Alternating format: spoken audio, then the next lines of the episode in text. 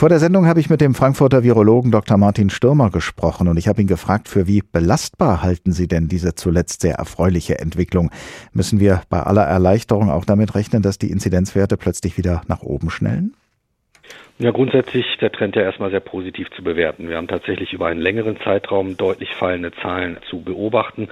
Und auch wenn wir immer mal wieder Feiertage dazwischen haben, die das Bild so leicht verzerren, ist der Grundtrend doch eher sehr positiv zu bewerten. Ähm, natürlich dürfen wir uns jetzt nicht den Luxus erlauben, zu viel auf einmal zu wollen, auch wenn das irgendwie nachvollziehbar und sicherlich menschlich verständlich ist. Aber wir dürfen das Virus nicht unterschätzen. Wir haben noch Replikation, wir haben noch Vermehrung.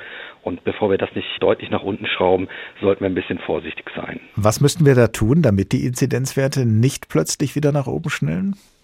Nein, wir sollten uns jetzt aktuell den Luxus nicht leisten, äh, zu viel wieder in den Innenräumen zuzulassen, weil das Infektionsgeschehen bekanntermaßen natürlich im Innenraum deutlich aktiver ist als draußen. Ich meine, wir haben äh, Freizeit oder Möglichkeiten in der Außengastronomie wieder eröffnet. Wir haben äh, diverse Freizeitmöglichkeiten im Freien. Ich finde, da sollten wir es jetzt erstmal belassen und den Innenraum erstmal noch so weit meiden, wie es geht. Die höchste Inzidenz in einer Region hatten wir hier in Hessen ja zuletzt im Kreis Waldeck-Frankenberg. Dort ging es in den letzten Tagen eher nach oben als nach unten. Ist es nicht ungewöhnlich, dass die Zahlen ausgerechnet in einer eher ländlichen Region so nach oben gehen? Ja, das ist durchaus auch ungewöhnlich, gerade wenn es eben keine Ballungszentren gibt, wo man davon ausgehen muss, dass eben erhöhte Kontaktzahlen stattfinden. Es ist natürlich immer schwierig zu spekulieren, was da jetzt tatsächlich der Auslöser ist, ob es da lokale Ausbrüche gibt, die die Zahlen nach oben treiben. Ist, geht ja mal ganz schnell, wenn in einem Altersheim zum Beispiel viele Fälle sind und insgesamt das Infektionsgeschehen doch relativ niedrig ist, dass man da die Zahlen sehr schnell verschiebt. Aber es zeigt natürlich, dass wir das ganze Kapitel noch nicht beendet haben und wir haben ja auch eine neue Variante Elemente auf dem Radar, die wir beobachten müssen. Und da könnte uns möglicherweise noch ein bisschen was in die Suppe spucken. Jens Spahn, der Bundesgesundheitsminister, strebt für den Sommer eine Inzidenz von 20 an. Für wie realistisch halten Sie dieses Ziel und für wie sinnvoll halten Sie es überhaupt, ein derartiges Ziel zu formulieren jetzt? Also ich würde mit letzterem anfangen. Ich würde da sehr vorsichtig sein, solche Ziele auszugeben, weil wir sprechen ja immerhin über ein Virus und wir haben, glaube ich, in der Vergangenheit mitbekommen, wie unplanbar letztendlich sich das Virus verhält. Natürlich, wenn wir auf den letzten Sommer gucken, da haben wir ja Inzidenzen gehabt, die so ausgesehen haben und das ist natürlich ein, sagen wir mal, Ziel, was wir natürlich alle gerne sehen würden.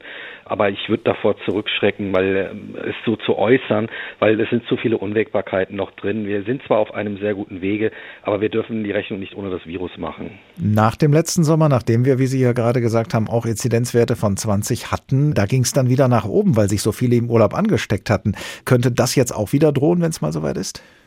Ja, der Herbst ist natürlich wieder die potenzielle Gefahr, dass es wieder nach oben geht. Die Tage werden kürzer, wir gehen wieder mehr rein. Wir werden bis dahin natürlich mit dem Impfen deutliche Fortschritte gemacht haben und wir werden bis dahin sicherlich auch wissen, wie lange der Impfschutz tatsächlich anhält, ob wir uns noch ein zweites oder ein drittes Mal gegebenenfalls dann wieder impfen müssen oder vielleicht auch schon angefangen haben zu impfen.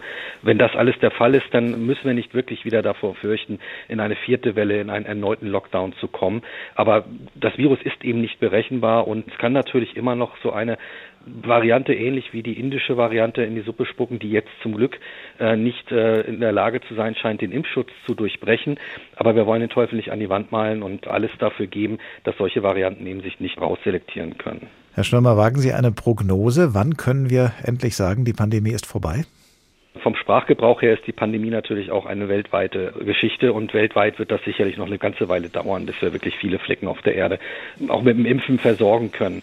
Für Deutschland bin ich Optimist. Ich denke, dass wir im Übergang vom Sommer auf den Herbst sicherlich über eine deutliche Entspannung reden können, vorausgesetzt, wie gesagt, dass wir uns jetzt im Sommer nicht selber ein Bein stellen sagt der Frankfurter Virologe Dr. Martin Stürmer. Vor der Sendung haben wir über die jüngst gesunkene Corona-Inzidenzwerte gesprochen und darüber, welche Schlussfolgerungen er daraus zieht.